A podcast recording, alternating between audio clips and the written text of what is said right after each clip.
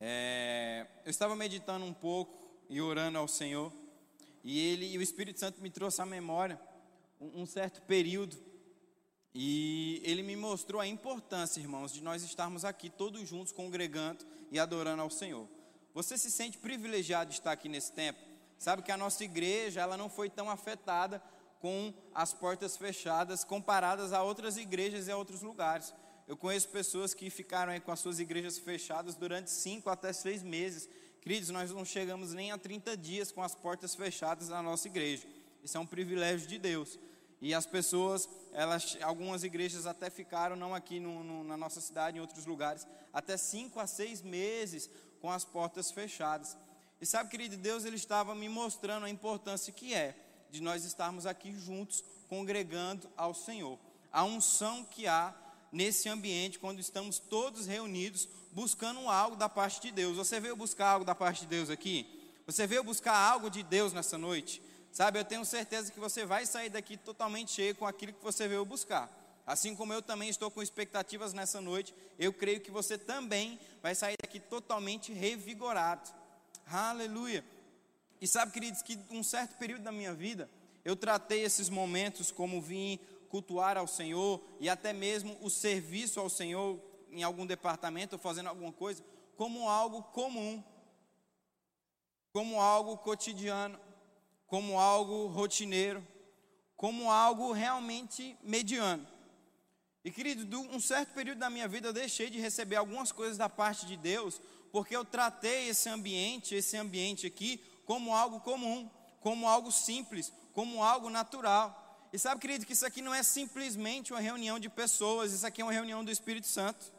Isso aqui não é simplesmente um ajuntamento de pessoas onde a gente vem encontrar alguém conhecido, onde a gente vem encontrar um amigo, onde a gente vem encontrar o conhecido. Não é somente isso, não, irmão. Isso aqui, esse lugar, esse ambiente é um lugar de transformação. É um ambiente onde você entra, talvez depressivo, talvez deprimido, e você sai daqui alegre, cheio de paz. É um ambiente onde muitas vezes a gente entra enfermo ou precisando de alguma coisa e saímos daqui totalmente transformados. Sabe por quê? Porque é o Espírito Santo que faz isso acontecer. A unção de Deus que há nesse lugar.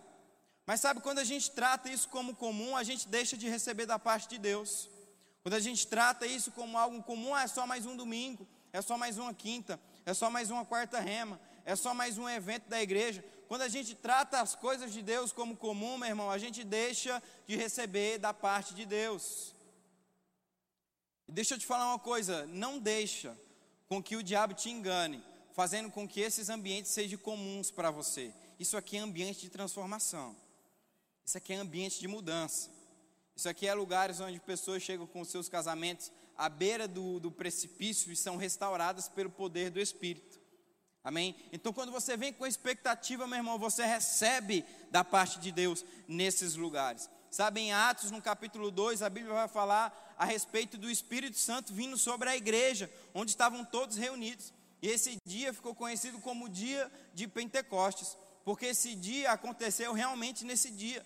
Dia de Pentecostes é uma festa judaica que acontece entre os judeus é uma festa que é depois da Páscoa, 50 dias depois da Páscoa, ela acontece no meio dos judeus. Se você for ver em Atos, no capítulo 1, depois que Jesus morreu na Páscoa, ele ficou 40 dias aqui na terra ainda dando instruções e diretrizes para os seus discípulos. 40 dias depois ele voltou para os céus. Dez dias depois veio o Espírito Santo sobre a igreja onde estavam todos reunidos. Jesus, antes dele partir, em Atos no capítulo 1, ele vai dar uma instrução: olha só, não saiam de Jerusalém até que a promessa de Deus se cumpra sobre a vida de vocês. A promessa que é o Espírito Santo vai vir e vai vir como poder repousar sobre a vida de vocês. Logo depois disso, a Bíblia vai falar sobre a ascensão de Jesus, que ele é levado para os céus. E aí os discípulos, junto com aqueles que ouviram aquela mensagem, ainda ficaram dez dias aqui, até que essa promessa se cumprisse dez dias indo para o templo, dez dias indo para a casa do Senhor, esperando esse dia acontecer. Querido, eu fico imaginando no primeiro dia, a promessa que Jesus disse, nada aconteceu. No segundo dia, a promessa que Deus falou, nada aconteceu. No terceiro dia, no quarto dia, no quinto dia, no sexto dia, e nada acontecendo. Se passou uma semana e aquela promessa que Jesus disse não tinha acontecido. Mas dez dias depois da sua partida, a Bíblia fala em Atos no capítulo 2 que, como um vento impetuoso, o Espírito Santo veio como fogo e encheu toda a casa, encheu todo o ambiente onde estavam todos reunidos. Ou seja, meu irmão, todos aqueles que permaneceram firmes e não trataram aquelas idas, aquelas reuniões à casa do Senhor como comum, receberam algo poderoso da parte de Deus. Todos aqueles que não trataram como comum o primeiro dia, o segundo dia, mas eles iam lá para a casa do Senhor com expectativa: Deus, é hoje, é hoje que o teu Espírito vem, é hoje. Todos aqueles que permaneceram até o final receberam do batismo do Espírito Santo naquele dia. Meu irmão, hoje é o dia de Deus transformar a tua vida. Hoje é o dia de Deus transformar a tua casa. Hoje é o dia onde você veio buscar respostas e você vai sair daqui com elas. Hoje é o dia onde você veio para cá receber algo de Deus e Ele vai entregar para você aquilo que você está buscando. Aleluia! Então não trate como comum aquilo que Deus já consagrou, aquilo que Deus já fez como santo, aquilo que Deus já fez como sobrenatural. Amém? Eu quero que você possa fechar os seus olhos e curvar a sua cabeça. A gente vai estar iniciando. Pai amado, Pai querido, muito obrigado, Senhor, por essa noite. Obrigado, Paizinho, por tudo aquilo que você vai fazer. Obrigado pela tua palavra. Obrigado pelo teu Santo Espírito, Deus. Obrigado porque nós sabemos, Senhor, que grandes coisas você já preparou para nós nesse dia. Pai, como nós estamos com expectativas de receber da tua palavra. Espírito Santo, você tem liberdade no nosso meio. E eu declaro e oro sobre a vida dos meus irmãos nessa noite, que eles não sairão daqui, Pai, da mesma forma que eles entraram, em o um nome de Jesus. Quem crê comigo diz amém. Aleluia. Eu quero que você pegue a sua Bíblia. Se você trouxe a sua Bíblia aí, eu quero que você pegue ela. E vá comigo lá para Isaías capítulo 38.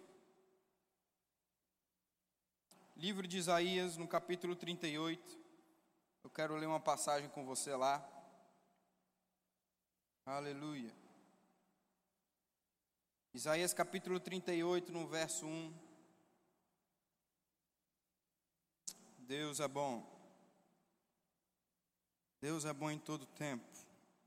A palavra de Deus fala assim lá Isaías 38, 1. Neste período, o rei Ezequias ficou gravemente doente.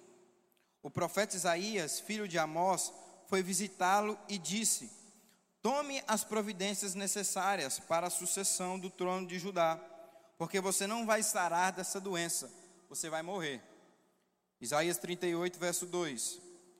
Quando Ezequias ouviu essas palavras, virou o rosto para a parede e orou ao Senhor: Ó oh, Senhor, lembre-se de que eu tenho servido com fidelidade e de todo o coração. Sempre me esforcei para lhe obedecer.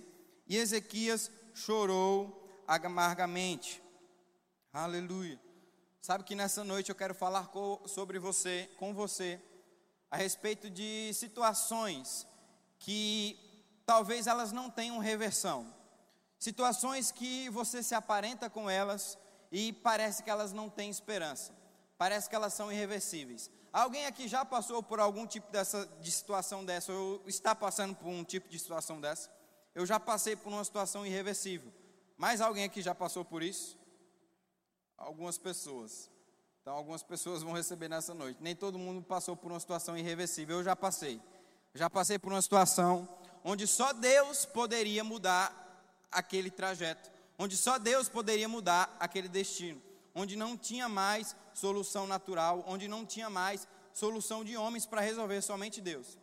E o rei Ezequias, ele estava passando por uma situação dessa relacionada ao seu corpo físico a gente vai ver aqui no verso 1 que ele fala que estava passando por uma doença muito grave, por uma doença que ia levar ele à morte. Tanto é que Isaías, o profeta Isaías, se você não conhece o profeta Isaías, eu estimulo você a estudar a vida desse homem, um dos maiores profetas que já existiu na Bíblia. Ele chega para ele e fala assim: Olha só, Ezequias, procura um sucessor para o teu trono, procura alguém para te substituir, porque você vai morrer. Essa doença veio e ela veio para te matar ela veio e ela vai arrancar a sua vida, Ezequias. Procura um sucessor para o seu trono. Ezequias fala uma frase que eu acho muito interessante. Ezequias se vira para a parede e vai buscar ao Senhor. Se eu pudesse dar um título a essa mensagem, eu daria esse título: Vire-se para a parede. O rei Ezequias, ele tomou uma atitude que muitos de nós devemos tomar quando se deparamos com situações irreversíveis, quando se deparamos com situações que não tem mais solução natural. A Bíblia vai falar que essa doença do rei Ezequias veio para matar ele.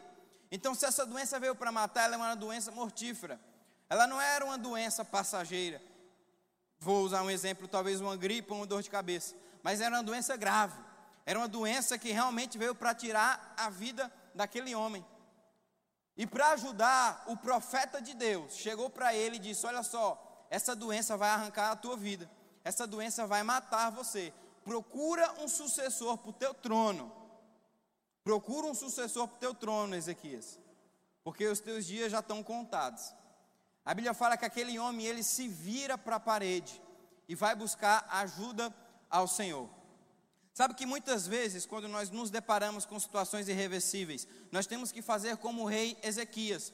Nós temos que nos virar para a parede. Quando a Bíblia ela diz que Ezequias se virou para a parede, ela estava explicando o seguinte: olha só, ele não deu atenção a informação que chegou para ele. Ele não deu atenção à informação que chegou aos seus ouvidos, qual que você ia morrer. O rei Ezequias se virou para a parede e foi buscar ao Senhor. Ele não deu atenção para o que estava acontecendo. E querido, quando nós tomamos uma atitude dessa, o milagre de Deus chega para a nossa vida. Quando eu nasci, eu fui acometido de uma doença incurável. Eu nasci com uma alergia respiratória. Quando eu era pequeno, eu tinha muitos sintomas alérgicos, eu tinha muitos sintomas de, de alergia respiratória. E eu fui no médico e o médico me acometeu com uma doença respiratória alérgica, onde não tinha cura. Aquele médico, ele deu um diagnóstico para os meus pais, dizendo: Olha só, esse menino, ele tem essa doença, e essa doença vai percorrer a vida dele, o resto dos dias dele. Ele vai ficar criança, ele vai crescer, ele vai entrar na fase adulta, na fase adolescência, na, na fase de adulto mesmo, e essa doença não vai ter cura, porque ela não tem cura. A medicina ainda não encontrou cura para essa doença. Esse menino ele não vai poder ter contato com o mofo, ele não vai poder ter contato com a poeira, ele não vai poder ter contato com animais de pelo, porque à medida que ele tomar contato com isso, vai atacar uma, vai atacar uma alergia nele, vai atacar uma renite alérgica nele, e ele vai ficar muito mal. E querido, eu me lembro que quando eu era pequeno, por várias vezes eu fiquei internado, por várias vezes minha mãe teve que fazer aquela inalação no meu nariz, por várias vezes eu tive que tomar remédios, porque aquela doença ela não tinha cura e eu tinha que amenizar aqueles sintomas. Mas querido, teve um dia que a palavra de Deus chegou na minha vida. Teve um dia que a palavra de Deus chegou na minha casa, chegou na minha família. E realmente nós nos viramos para a parede e começamos a declarar e buscar ao Senhor naquilo que não tinha mais cura, naquilo que não tinha mais como ser solucionado. A medicina não tinha mais cura para aquilo. O rei Ezequias não tinha mais solução para a vida dele. A Bíblia fala que aquela doença chegou para matar ele. Mas, querido, quem tem a palavra, quem se vira para a parede, quem confia no Senhor, tem o seu quadro mudado tem a sua vida transformada. O laudo médico pode estar dizendo que você vai morrer, o laudo médico pode estar dizendo que não vai ter solução, o seu patrão pode estar injustiçando você, você pode estar passando por qualquer tipo de problema, mas quem se vira para a parede e busca ao Senhor, tem o milagre certo na sua vida. Tem um milagre na sua casa, tem um milagre na sua vida. E querido, começamos a declarar a palavra, começamos a chamar a existência daquilo que somos, aleluia, e começamos a declarar e a confessar. E hoje, eu tenho 22 anos, e se eu pudesse olhar para o médico que deu aquele lado de sentença na minha vida, eu, eu, eu poderia falar para ele: dizer, olha só, aquilo que você disse na minha vida errou, porque hoje eu estou curado. Hoje eu posso ter contato com o mofo, hoje eu posso ter contato com a poeira, hoje eu posso ter contato com animais de pelo, e nenhuma renite alérgica pode atacar mais a minha vida, porque eu fui curado, eu fui sarado, eu me virei para a parede e busquei ao Senhor. E querido, quando você se vira para a parede, e quando eu uso essa expressão, é você não dá ouvidos aos que os outros estão falando, você tem a resposta de Deus. Você já parou para pensar se um grande homem de Deus chega para você e diz: Olha só, a doença que você tem vai te matar. Aquele que você considera como um instrumento de Deus, usado aqui na terra, ele chega e dá uma sentença de morte para você. Querido, Ezequias não olhou para isso, porque não importa o que estão falando ao seu respeito, o que importa é o que a palavra de Deus diz ao teu respeito. Não importa se é a sua mãe, se é seu pai, se é sua esposa, se é seu filho, se é um grande homem de Deus que você considera, não importa o que falam ao seu respeito, o que importa é o que a palavra diz. E a palavra diz que você já é sarado e curado pelas pisaduras de Jesus. A palavra de Deus diz que todas as tuas necessidades, elas são supridas. A palavra de Deus diz que o Senhor é o teu pastor e nada, nada, nada, nada vai faltar. Aleluia. Aleluia. E no verso 3, eu quero que você continue comigo. O rei Ezequias ora ao Senhor e fala assim: O Senhor, ó Senhor, lembre-se de que eu tenho servido com fidelidade e de todo o coração, sempre me esforcei para lhe obedecer. E Ezequias chorou amargamente. Verso 4: Então o Senhor falou o seguinte a Isaías: Vá ao palácio e diga a Ezequias assim: Diz o Senhor, o seu Deus de Davi ouvi a sua oração e vi as suas lágrimas que derramou. Acrescentarei mais 15 anos na sua vida. Acrescentarei mais 15 anos na sua vida, Ezequias. Eu livrei você e essa cidade das mãos do rei das Sírias e defenderei Jerusalém. Olha só que interessante. O homem que chegou para dar a sentença de morte a Ezequias foi o mesmo que chegou para dar a notícia de vida para ele. O mesmo homem que chegou e falou: Olha só, Ezequias, você está com uma doença, ela vai te matar. Foi o mesmo homem que Deus usou para dizer: Olha só, Deus deu mais 15 anos de vida para você e vai livrar o teu povo das mãos do inimigo. Aleluia. Meu irmão, eu não sei quem está te perseguindo. Eu não sei quem tem levantado palavras contra a tua vida, mas eu digo uma coisa: o poder e a glória de Deus vai ser tão grande na tua vida que essas pessoas vão reconhecer que é Deus através de você, que é Deus operando por meio de você, que é Deus indo na sua boca e fazendo as coisas acontecerem. Aleluia. Eu declaro isso sobre a sua vida. Eu declaro essas coisas acontecendo. Sabe, muitas vezes o diabo ele levanta pessoas para tentar nos entristecer, para tentar nos parar, mas meu irmão, quando nós nos viramos para a parede e não damos atenção, porque foi isso que o rei Ezequias fez, ele não deu atenção. Ele não deu atenção àquilo que ele estava vendo e ouvindo, mas ele foi buscar ao Senhor. O diabo ele começa a lançar coisas e estratégias para que você possa confessar aquilo que você está vendo. Ele começa a lançar ciladas e problemas para que você possa declarar aquilo que você está vendo.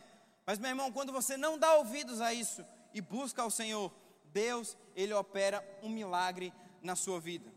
Aleluia. O teu DNA foi trocado, meu irmão. Hoje a tua natureza genética pertence ao reino dos céus.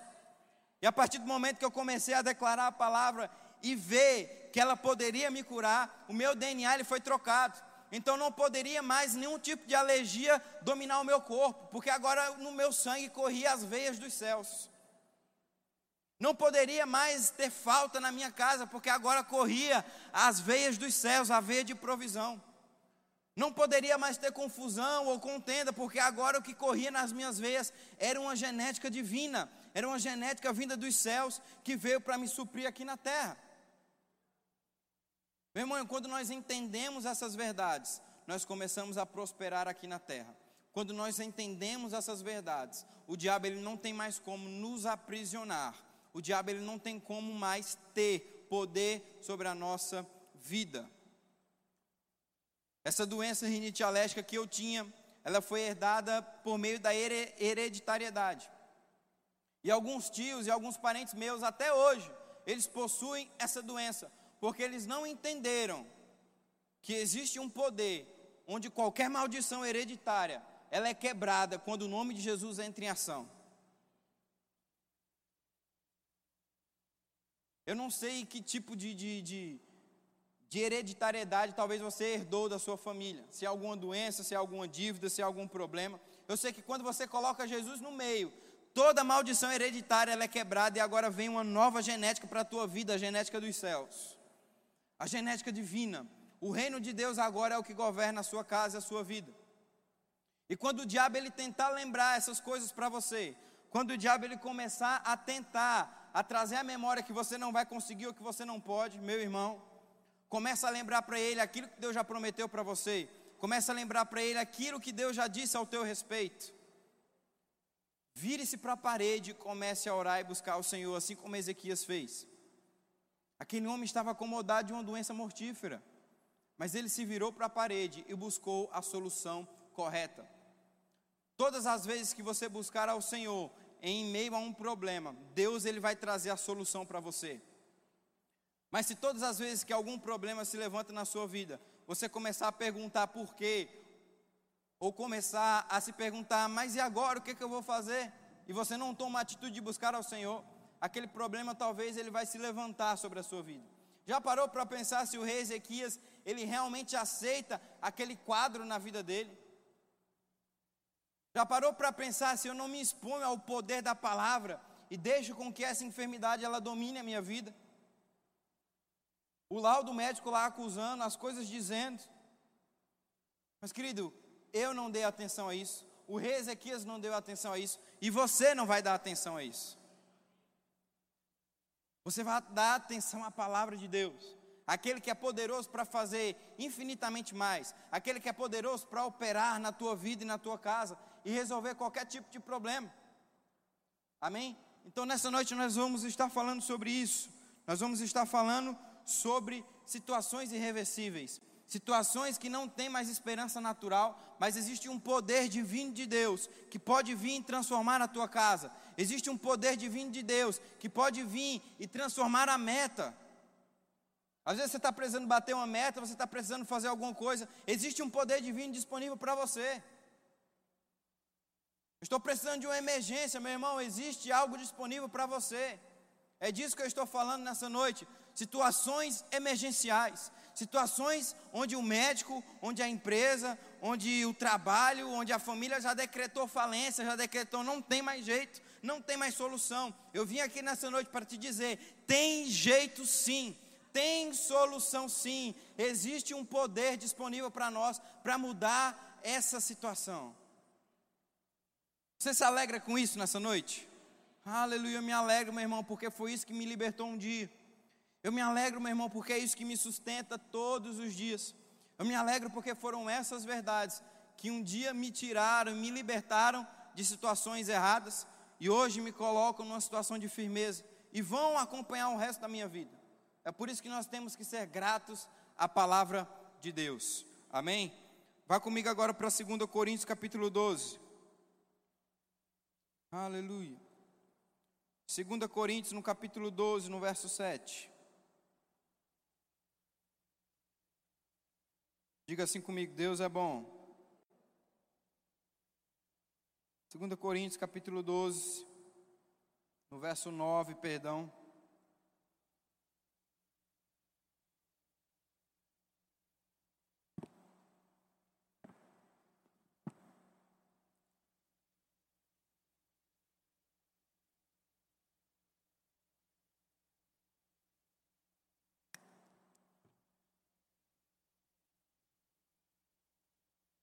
O apóstolo Paulo ele fala assim, 2 Coríntios 12, 9: E cada vez ele disse: A minha graça é tudo o que você precisa, pois o meu poder se revela melhor nos fracos. Agora, sinto-me feliz em me gloriar nas minhas fraquezas. Estou feliz em ser uma demonstração viva do poder de Cristo.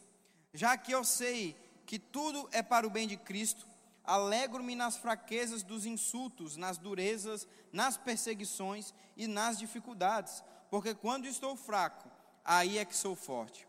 Se você for pegar a partir do verso 1 do capítulo 12, você vai ver que o apóstolo Paulo ele começa a fazer um desabafo para Deus. O apóstolo Paulo ele começa a citar diversas situações que ele estava passando. Ele começa a falar sobre açoites, ele começa a falar sobre apedrejamentos, ele começa a falar sobre chicotadas, ele começa a falar sobre naufrágios, ele começa a falar sobre uma série de problemas que ele está enfrentando por estar pregando o Evangelho, por estar ministrando a palavra de Deus. E no versículo 9, que foi o que nós lemos, Deus fala assim para Paulo: Paulo, a minha graça, ela basta para você, No versículo 10 ele continua: graças a Deus, essa graça me basta. E aí ele começa a falar sobre os problemas, sobre os insultos, sobre os naufrágios, sobre as dificuldades. E no final ele fala assim: Eu me alegro com isso, porque é por meio de Cristo. Quando eu acho que sou fraco, aí é que sou forte. Querido, Paulo não era nenhum tipo de masoquista. O que é masoquista? É aquele que sente prazer com dor. Quando você lê de primeira impressão, você acha que é isso. O apóstolo Paulo se alegrando com o sofrimento. Não. Não é isso que o apóstolo Paulo está dizendo, se alegrando com o sofrimento. Uma alegria prazerosa. Mas essa alegria é uma alegria da fé. É uma alegria pela fé. É uma alegria que quando o corpo dele está querendo chorar, mas ele está rindo pela fé. É uma alegria que quando a mente dele está perturbada, desesperada, ele está em paz pela fé. É quando ele não sabe em quem confiar, mas ele confia em Deus pela fé. É por isso que ele fala que ele se alegra quando essas coisas começam a acontecer com ele, porque ele, porque ele entende ele fala: rapaz, agora eu entendi que eu não devo me entregar à situação, mas eu devo reagir a ela com a palavra de Deus. Quando começarem a bater em mim por nome do Evangelho, eu devo me alegrar, porque é pela fé. Quando começarem a me assaltar, eu devo me alegrar, porque é pela fé. É disso que o apóstolo Paulo está falando. E a primeira coisa que eu quero falar com você nessa noite, um, um, um primeiro tópico, é sobre você reagir da maneira correta quando situações desesperançosas aparecem na sua vida. Talvez o diabo ele colocou algumas situações irreversíveis, uma conta para pagar onde você não tem dinheiro, uma enfermidade onde o médico já disse que não tem cura, uma demissão, um problema familiar, um problema no casamento, um problema com os filhos, algum tipo de dificuldade onde homem nenhum, onde médico nenhum, onde remédio nenhum, onde dinheiro nenhum consegue resolver. Somente a palavra e o poder de Deus. E o apóstolo Paulo, ele nos ensina aqui, a graça de Deus, ela me basta. A graça do Senhor, ela é suficiente para mim suportar essa situação. Meu irmão, quando algum tipo de situação dessa se deparar, a sua reação deve ser ao contrário. Quando o diabo ele coloca talvez alguma conta ou alguma dívida para você pagar e você não tem dinheiro, a reação que ele espera da sua parte é que você fique desesperado. A situação que ele espera de você, a reação que ele espera de você, é que você fique com medo, é que você fique desesperado sem saber o que fazer. Quando muitas vezes alguma coisa acontece e é acometida a você uma doença incurável, a reação que o diabo espera de você é medo e pânico. Quando alguma vez aconteceu com você algum problema no seu casamento, algum problema com seus filhos, onde você não sabe como resolver, o diabo espera da sua parte que você fique com medo e desesperado. Mas, querido, quando você se alegra ou confia na palavra de Deus, o inferno ele treme. O inferno ele estremece. O diabo ele fica enlouquecido, porque ele não sabe o que fazer quando ele vê um crente, filho de Deus, reagindo com a palavra. Ele sabe que quando você reage com a palavra de Deus, ele não tem mais poder sobre a sua vida. Ele sabe que quando aquela conta que você talvez não tem dinheiro para pagar e você começa a chamar a existência de coisas, ele sabe que vai chegar. Ele sabe que talvez aquele laudo médico que diz para você que não tem cura, você começa a chamar a existência da sua cura, ele sabe que vai chegar a cura. Quando você começa a entregar nas mãos de Deus o teu casamento, os teus filhos, ele sabe que vai ter solução e é por isso que ele fica desesperado. Aconteceu assim com Jesus em Mateus no capítulo 4. 40 dias e 40 noites, Jesus jejuando lá. Chega o diabo para ele e diz: Olha só, se você é filho de Deus mesmo, faz com que essa pedra se transforme em pão. Jesus olha para ele e fala: Nem só de pão viverá um homem, mas de toda a palavra que sai da boca de Deus. O diabo ele para e fala: Peraí, o que está acontecendo? O homem passou 40 dias e 40 noites sem comer, ele está com fome e ele fala a palavra para mim. Os versículos para frente fala que o diabo pegou Jesus e levou ele no monte mais alto e começou a falar assim: Olha só, tá vendo esses poderes? Tá vendo esses domínios? Tá vendo essas riquezas? Eu vou te dar tudo se você me adorar. Jesus fala: Só adorarás ao único Deus, e não a você. O diabo fala: Peraí, esse homem não cedeu para um dos maiores desejos carnais do homem, que é poder e riquezas e domínios. Tudo que sai dele é a palavra, eu não tenho como vencer ele, eu vou fugir. A Bíblia fala que o diabo sai e vem os anjos e servem a Jesus. Quando você permanece fiel, meu irmão, Deus ele recompensa você pela tua fidelidade.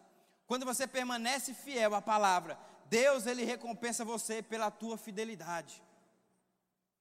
Então, quando algumas situações se levantarem para você, você deve reagir conforme a palavra de Deus diz para você reagir. Busque versículos que falam a respeito de situações que você está vivendo. A Bíblia, ela é o manual da vida. Diga assim comigo, a Bíblia é o manual da minha vida. Qualquer tipo de problema que um ser humano passa, ou qualquer tipo de fase de vida que o ser humano está passando, a Bíblia ela vai ter a solução. Não importa se é dinheiro, se é casamento, se é relacionamento, se é finanças, se é empresa, não importa o tipo de, de, de fase que você está passando, a Bíblia ela tem solução. E quando você busca a solução correta, ela chega para você. Lá em Atos, no capítulo 16, você conhece essa história. A gente vai ver dois homens, um chamado Paulo, que a gente já está falando sobre ele, e o outro chamado Silas. Eles estavam pregando a palavra de Deus numa cidade. De repente, as autoridades daquela cidade não gostaram do que eles estavam fazendo. Açoitaram eles, deram uma surra neles, botaram eles dentro de uma cadeia, algemaram eles, acorrentaram eles. Aí agora estava lá Paulo e Silas, na madrugada, açoitados, aprisionados, depois de terem pregado a palavra de Deus. Meu irmão, qual que era a reação natural de qualquer pessoa? Era chorar e era reclamar. Diante de uma, de uma, diante de uma situação como essa, uma situação onde você foi açoitado, onde você foi batido e agora você está preso, sem perspectiva de como vai sair de lá, porque naquele tempo não tinha como você mandar um recado ou uma carta se você foi preso. Se você foi preso, acabou, meu irmão. Só esperar agora a tua sentença ali. Até alguém saber que você foi preso, já foi sentenciado. Agora estava Paulo e Silas lá. Meu irmão, eu tenho certeza que deve ter subido na mente dele algum desejo de murmurar ou reclamar. A Bíblia não relata isso, mas o diabo provavelmente deve ter lançado pensamentos na mente de Paulo e Silas. Olha só, estavam vocês lá, orando e jejuando, buscando ao Senhor, e é isso que acontece, pregando a palavra, e é isso que acontece. Mas, querida, a Bíblia vai falar em Atos, no capítulo 16, que a ação deles não foi reclamar, mas foram entoar cânticos ao Senhor no meio da madrugada. E não foi simplesmente aquele canto baixinho, sussurrando: O Senhor é bom em todo tempo, o Senhor é bom em todo tempo. Não, a Bíblia fala que era tão alto que eles estavam entoando aqueles cânticos e louvores que os presos das outras celas estavam ouvindo. Eles estavam gritando e adorando ao Senhor, dizendo: O Senhor é bom, em todo o tempo, a sua glória se estende por toda a terra. E aqueles homens começaram a louvar e a engrandecer ao Senhor no meio daquela situação. O de repente de Deus veio sobre aquele homem, sobre aqueles homens, e aquelas cadeias elas se estremeceram, aquelas cadeias elas foram quebradas, e aqueles homens foram libertos de lá. Meu irmão, quando você entende esse poder, nada nem ninguém pode aprisionar mais você.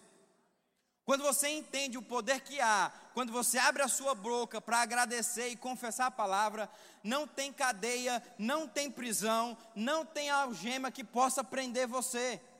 Aqueles homens achavam que poderiam parar Paulo e Silas, os algemando, os açoitando, mas o que aqueles homens não entendiam era que enquanto a boca de Paulo e Silas estivesse aberta, existia milagre, existia poder, existia provisão. Meu irmão, enquanto a sua boca estiver aberta, tem solução sim, tem milagre de Deus para a tua vida sim, tem solução sim. Enquanto a sua boca estiver aberta, meu irmão, aleluia, Deus pode estar operando por meio de você, Deus pode estar operando através de você. Aqueles homens estavam com seus braços e as suas pernas algemadas, mas a boca deles estava livres para confessar e glorificar o nome de Deus e dizer: O Senhor é bom, Ele vai nos tirar daqui, Ele vai nos tirar dessa situação. Meu irmão, Deus ele vai te tirar dessa situação. Deus ele vai reverter o teu quadro. Deus ele vai te dar uma nova história, um novo destino, um novo recomeço está disponível para você. Comece a utilizar a sua boca e a declarar isso, assim como Paulo e Silas fizeram. Aleluia, aleluia. Deus tem um milagre para você nessa noite. algo novo de Deus para a tua vida. Eu creio, eu creio nisso de todo o meu coração. Aleluia, mas você precisa entender que para que isso aconteça, você precisa estar debaixo da proteção de Deus, ligado com o Senhor todo o tempo. Sabe por que Paulo sempre conseguia reverter as situações que não tinham reversão? Sabe por que Jesus conseguia reverter quadros irreversíveis? Sabe por que Davi, Moisés, José, Pedro, grandes homens de Deus, conseguiam reverter quadros irreversíveis? Porque eles estavam debaixo da direção de Deus. Eles estavam conectados com o Senhor. Eles estavam ligados àquilo que trazia vida para eles. Se você for ver um peixe, meu irmão, um peixe ele não vive fora da água. Você já viu algum peixe sobreviver fora da água? Não tem como. Talvez ele fique um pouco de tempo ali fora da água, mas com o passar do tempo ele vai morrer. Por quê? Porque a natureza dele foi criada para a água. O corpo dele foi criado para a água. As guerras onde ele respira foi feita para respirar embaixo d'água. As nadadeiras, as caudas, o seu corpo foi criado diametricamente para estar debaixo da água. Ele é um ser aquático. Querido, eu e você somos seres divinos. Nós nascemos para estar debaixo da direção de Deus. Quando a gente se distancia da vontade, da presença de Deus, com o passar do tempo a gente vai morrer. Talvez você não morra de imediato, talvez você não fique ali é, passando por muita necessidade, mas vai chegar uma hora que vai acabar o suprimento. Vai chegar uma hora que vai precisar de Deus, porque você é um ser divino e nasceu para estar debaixo da direção de Deus. O filho pródigo, certo dia, chegou para o seu pai e falou: Pai, me dá tudo que eu tenho direito. Ele falou: Tá bom, filho, eu vou te dar. Aquele filho pegou tudo que ele tinha e foi para longe do pai. Olha só, foi para longe da fonte, foi para longe daquilo que mantinha ele vivo. Aquele filho pegou tudo que ele tinha, gastou, e logo depois ele estava sem nada. Depois ele teve que voltar para a fonte que o supria. Meu irmão, nós não vamos muito longe sem Deus estar na nossa direção. Eu e você podemos caminhar até um pouco sem o Senhor. Eu e você podemos até caminhar um certo período, uma certa distância sem o Senhor. Mas vai chegar uma hora que nós vamos precisar do Senhor. Porque eu e você somos criaturas divinas e dependemos do Senhor. Querido, não tem problema em depender do Senhor, é a melhor coisa do mundo depender do Senhor. É a melhor coisa que existe, é você depender do Senhor. Porque Deus ele está ali para te suprir em todo momento e a toda hora. Mas existem algumas pessoas que elas querem caminhar longe do Senhor. Não vai dar certo, meu irmão. Não vai funcionar. Nós somos seres divinos e nascemos para estar debaixo da direção de Deus, guiado pelo poder de Deus, guiado pelas suas diretrizes e instruções. Você se alegra com isso? Quero que você vá comigo agora lá para o livro de Tiago. Tiago, no capítulo 5. Aleluia. Como o Senhor é bom.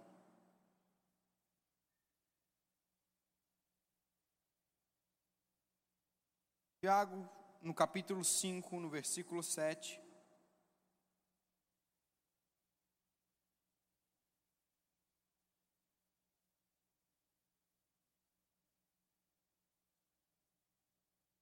Aleluia. A palavra de Deus fala assim: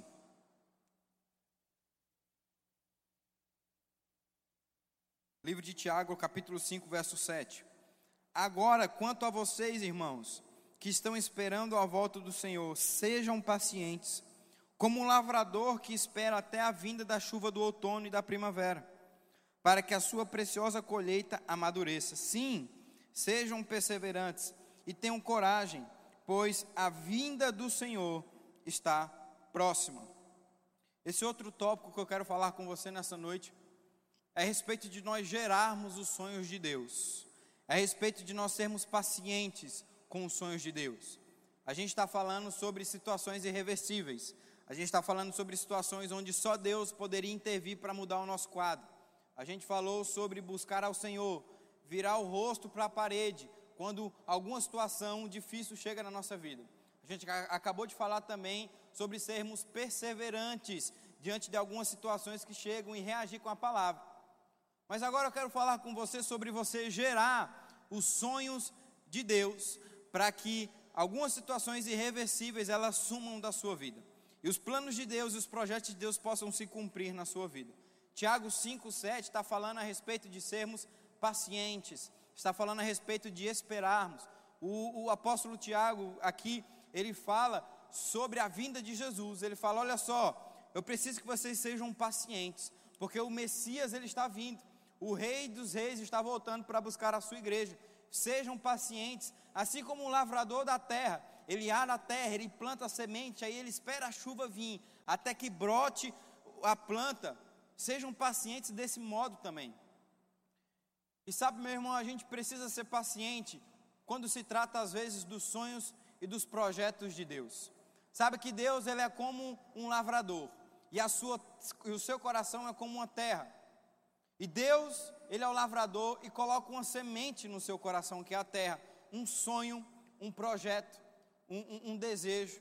E sabe, querido, existem situações que nós vamos precisar gerar esses sonhos, onde nós vamos precisar sonhar, onde nós vamos precisar alimentar aquilo que Deus colocou no nosso coração.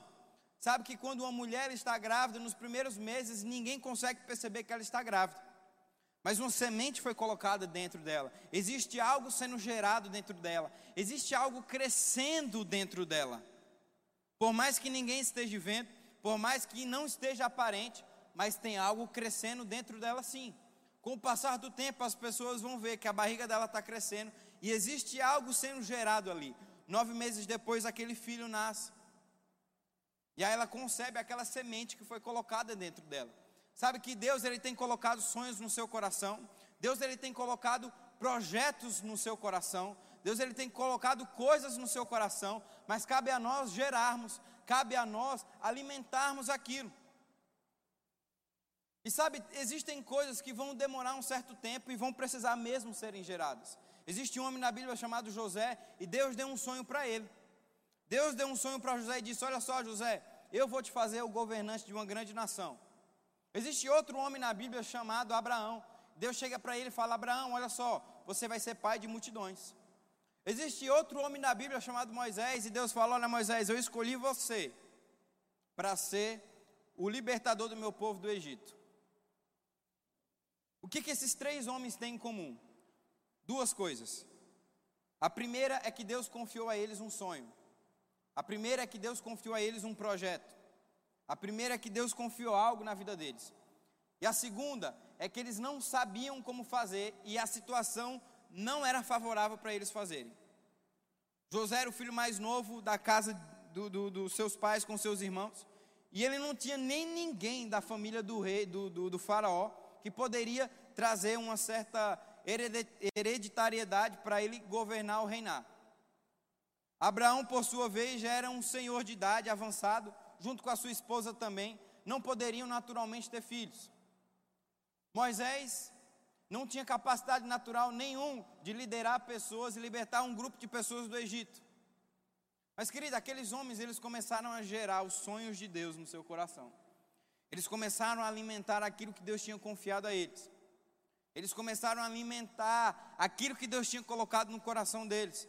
E, querido, um pouco tempo depois, José se tornou governador, Abraão se tornou pai de multidões e Moisés libertou o povo do Egito. Porque quando Deus confia algo para você, ele vai cumprir.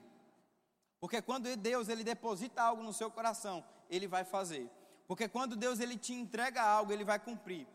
A questão, meu irmão, é que existem muitas pessoas hoje, existem muitos filhos de Deus hoje em dia, que estão abortando os sonhos de Deus. Guilherme, o que é abortar os sonhos de Deus? É achar que vai acontecer no teu tempo, é achar que vai acontecer na tua hora, é achar que vai acontecer no teu momento. E aí, quando não acontece, você acha que não é um veio de Deus, você acha que não é de Deus, aí você vai e aborta os sonhos de Deus. Deixa eu te falar uma coisa nessa noite: os tempos do Senhor são muito melhores do que os tempos dos homens. Os tempos e as estações de Deus estabelecidas para a nossa vida são muito melhores do que os tempos e as estações estabelecidas pelos próprios homens. Deus ele sabe o tempo certo, Deus ele sabe a estação correta e Deus ele sabe o momento certo de intervir e agir na nossa vida. Aleluia. E aqueles homens eles começaram a gerar no seu coração coisas. A Bíblia vai falar que José demorou aproximadamente 20 anos até que aquele sonho de Deus se cumprisse. Abraão também demorou um certo tempo, Moisés e Davi também demoraram um certo tempo para até cumprirem o seu projeto. E o que muitas vezes nós estamos achando, meu irmão, é que a gente acha que o tempo, ele é o definidor da vontade de Deus sobre a nossa vida. Nem sempre o tempo vai definir a vontade de Deus para a nossa vida ou não. Tiago, ele fala ali no capítulo 5, sobre Jesus está voltando. Já se passou mais de dois mil anos, Jesus ainda não voltou. Mas, meu irmão, a gente desacredita dessas verdades. A gente desacredita que Jesus não vai vir buscar a sua igreja. Eu não desacredito, pelo contrário, a cada dia que se passa, eu tenho mais força e vigor, e creio que Jesus vai buscar a sua igreja. Não importa se já passaram dois mil anos do que Tiago falou, eu continuo acreditando que Jesus vai vir buscar a nós como igreja. Já parou para pensar se aqueles homens dissessem que o tempo era o ditador da vontade de Deus? Será que eles teriam continuado a proclamar a mensagem da vinda de Cristo, a Maranata, para chegar até a minha vida e a sua hoje. Meu irmão, então nem sempre o tempo vai dizer se é da vontade de Deus ou não. Aí às vezes a gente acha que não aconteceu naquele momento que a gente queria, paramos de gerar, paramos de buscar ao Senhor sobre aquilo que Ele já nos confiou, e aí abortamos os sonhos de Deus, colocamos para fora os sonhos de Deus, e aí perdemos de receber algo grandioso da parte de Deus. Já parou para pensar se José tivesse desistido do sonho que Deus deu para ele? Meu irmão, José, ele foi vendido pelos seus irmãos. José, ele foi injustiçado dentro do palácio de Faraó. José foi esquecido na prisão, mas em nenhum momento José deixou de gerar o sonho que Deus tinha dado para ele. Já parou para pensar se Abraão ele desiste de acreditar que ele seria pai de multidões? Já parou se ele olha para o seu corpo, se ele olha para o corpo da sua esposa? Mas, querido, em nenhum momento Abraão pensou nisso, mas ele continuou acreditando naquilo que Deus tinha dado para ele, naquilo que Deus tinha confiado para ele. Um certo momento, Abraão ele deslizou ali, tentou adiantar a promessa de Deus, mas logo em seguida ele voltou e continuou acreditando: não, o filho da promessa vai vir de Sara. O filho da promessa vai vir da minha esposa. E Deus fez cumprir e acontecer sobre a vida dele. Então, queridos, existem sonhos de Deus para a tua vida que vão precisar ser gerados. E o que, é gerado? Vai precisar de um tempo de oração, vai precisar de um tempo de jejum, vai precisar de um tempo de dedicação. Não muitas vezes no nosso tempo, mas no tempo de Deus. E aí, quando você começa a gerar isso, quando você começa a, a buscar ao Senhor dessa maneira, aleluia, os planos de Deus começam a acontecer na sua vida. A gente às vezes está numa geração que é a geração do fast food. A gente acha que tem que acontecer tudo de uma maneira muito rápida. Talvez a gente esteja nesse tempo e é um tempo muito bom.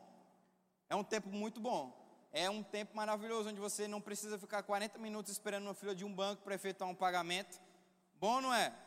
É um tempo onde muitas vezes a gente não precisa mais enfrentar filas mas simplesmente passa ali no caixa eletrônico algo muito rápido. Mas no reino de Deus, algumas coisas não funcionam na, no modo fast food. Algumas coisas no reino de Deus, elas demandam tempo, oração e jejum para acontecerem. Você está entendendo o que eu estou falando nessa noite? Você está conseguindo compreender isso? Certa vez eu fui numa lanchonete e lá estava escrito assim, fast food. Eu estava com bastante fome e eu cheguei lá eu falei, a comida vai sair rápida, né? A comida demorou 30 minutos para sair. Estava escrito lá fast food, comida rápida. Ainda demorou meia hora para a comida chegar. Eu comecei a ficar bravo. Eu falei, meu Deus do céu. Eu já vim para cá porque eu estava com fome. Eu achei que ia ser rápido e demorou todo esse tempo ainda. O Espírito Santo falou no meu coração: alguns filhos de Deus estão achando que é desse jeito no reino dos céus. Querido, existem coisas que vão precisar ser geradas Existem sonhos que vão precisar ser alimentados. Assim como uma mãe alimenta o seu filho durante nove meses, existem sonhos da parte de Deus que vão precisar ser alimentados para acontecer, porque é muito grande. Ei, é muito grande o que Deus tem na tua vida. É muito grande o que Deus tem para você. É muito grande aquilo que Deus tem para a tua vida. Se você já comeu uma comida fast food, você vai ver que o sabor ela não é tão bom. Mas a gente tem um lanche aqui na igreja chamado X-Costela, onde a carne demora oito horas para ser assada. Meu irmão, e essa carne fica num sabor que eu vou te falar. Em abril a gente tem a primeira edição já desse ano. Convido você a, a comprar já. Comprar já pelo lanche não, que a gente não disponibilizou, mas já faz tua reserva já. E querida, é uma carne suculenta. Demorou um tempo para ser processada. Ei, Deus está gerando coisas aí dentro do teu coração, vai chegar, fica pronto, não murmura, não lança palavras negativas, mas confia na palavra de Deus. Faz como uma mulher grávida, gera os sonhos de Deus, amamenta os sonhos de Deus. Guia, eu não estou vendo, eu não estou conseguindo enxergar. Meu irmão, alimenta que a tua barriga vai crescer e você vai ver Deus operando milagres. Aleluia. E um dos maiores inimigos dos sonhos de Deus para os filhos de Deus é a murmuração. Um dos maiores inimigos, meu irmão, um dos maiores roubadores de sonhos de filhos de Deus é a murmuração. Existe um filme, talvez você já deva ter, já deva ter visto ele. É o, o Superman. Alguém já viu esse, o filme do Superman? E o Superman é um homem que não é desse planeta, ele é originário de outro planeta. Ele vem para cá e ele é super poderoso. Mas existe uma pedra no país natal, no planeta natal do Superman, que se chama Kryptonita. A Kryptonita, ela tem o poder de tirar as forças do Superman. A murmuração, meu irmão, é a Kryptonita dos filhos de Deus. Elas roubam os nossos poderes. A murmuração, ela impede com que Deus opere coisas na nossa vida. Quando você abre a tua boca para murmurar, você começa a perder força e começa a perder poder. Muitos filhos de Deus estão ficando fracos e enfraquecidos, porque estão deixando com que essa pedra da murmuração enfraqueçam eles.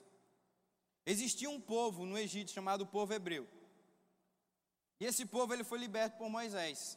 Esse povo ele andou no deserto e Deus não deixou faltar comida, Deus mandava comida nova todo dia. A Bíblia fala que Deus mandava um maná novo todos os dias. Não era o que sobrava, eles não esquentavam o que sobrava não era novo, comida nova todo dia. A Bíblia vai falar também que esse povo era aquecido por uma tocha de fogo à noite. E tinha uma nuvem que cobria eles do sol escaldante.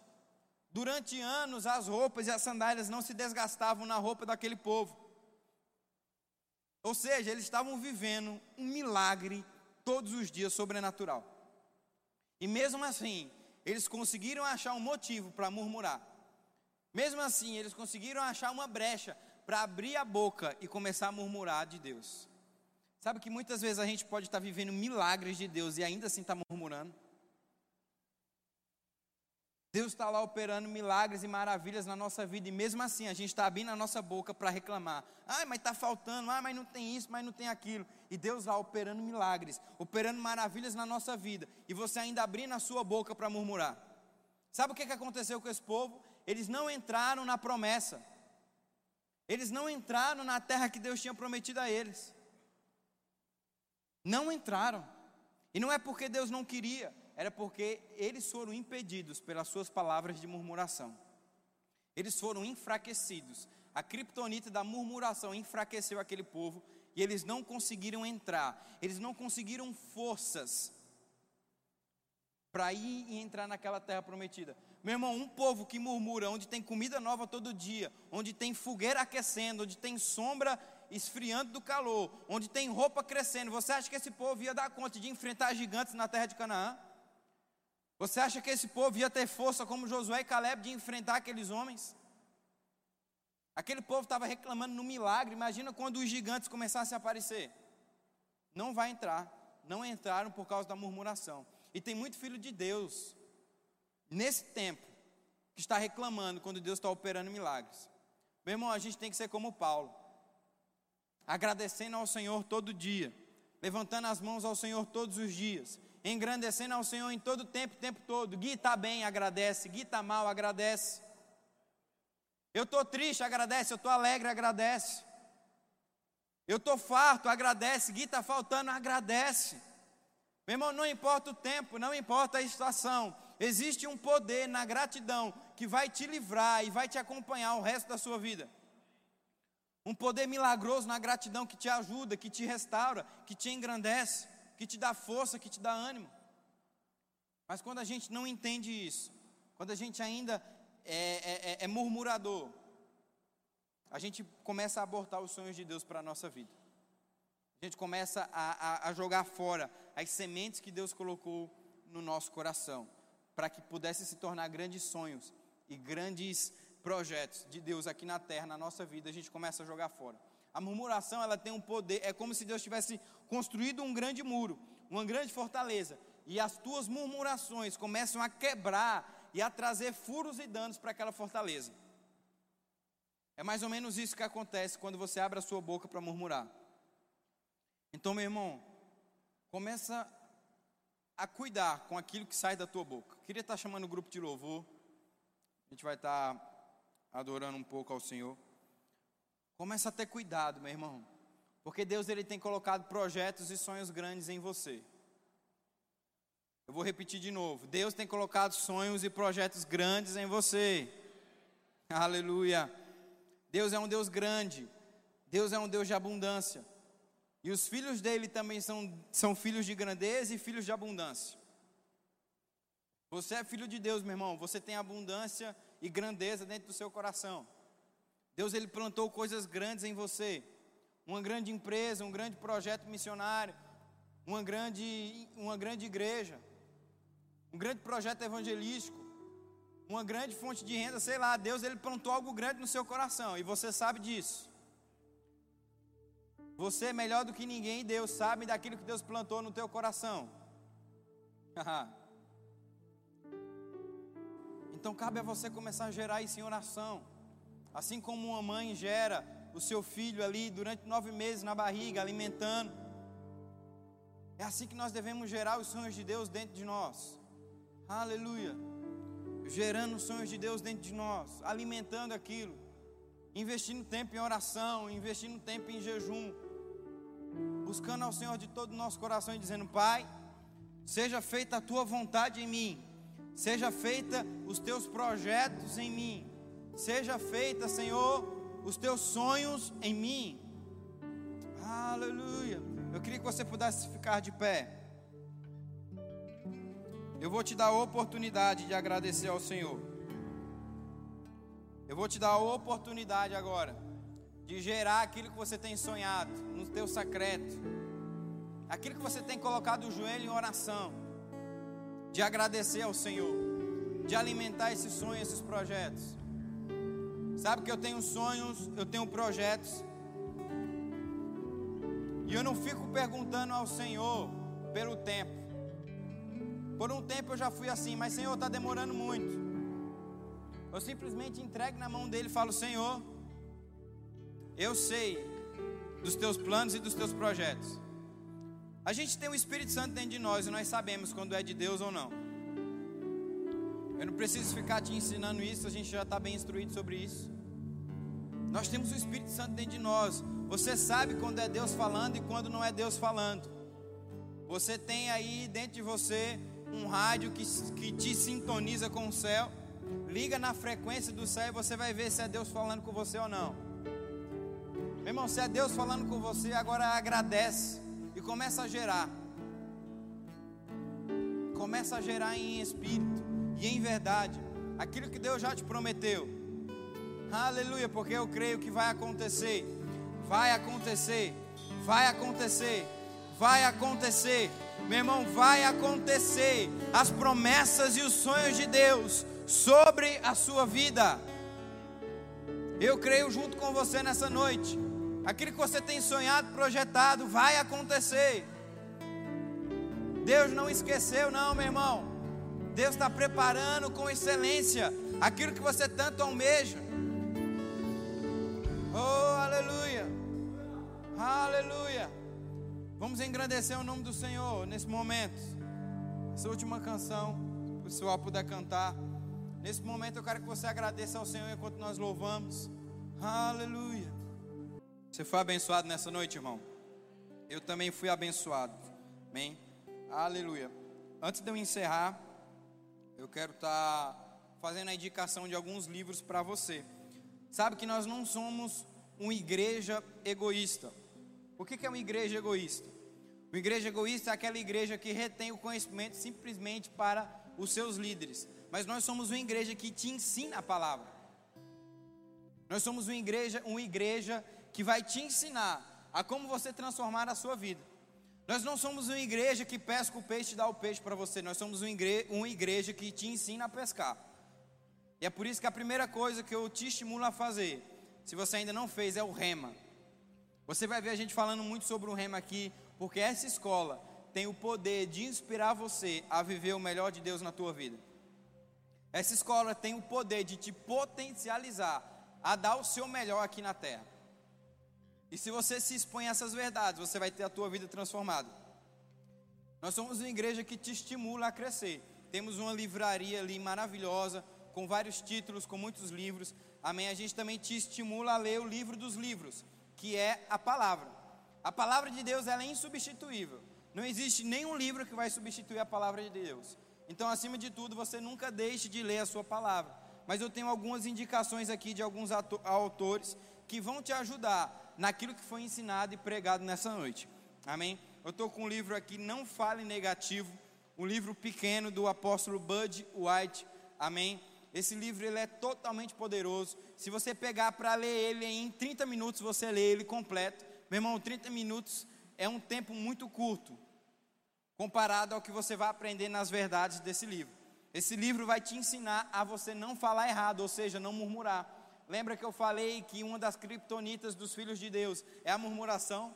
Esse livro vai te ensinar a você ficar longe dessa criptonita que talvez vai tirar as tuas forças, que é a murmuração. Eu te indico e, e estimulo você a passar ali na livraria e comprar ele. Eu estou com outro livro aqui também chamado Seu Lugar no Time dos Sonhos de Deus, Formando Campeões. É um livro do Tony Cook, um homem poderoso. Eu tive aula com ele na escola de ministros e foi espetacular um homem usado e cheio de Deus. E nesse livro aqui, ele estimula você a se tornar um campeão. Ele estimula você a gerar os sonhos de Deus e a se tornar campeão naquilo que Deus chamou você para ser. Um livro também muito poderoso.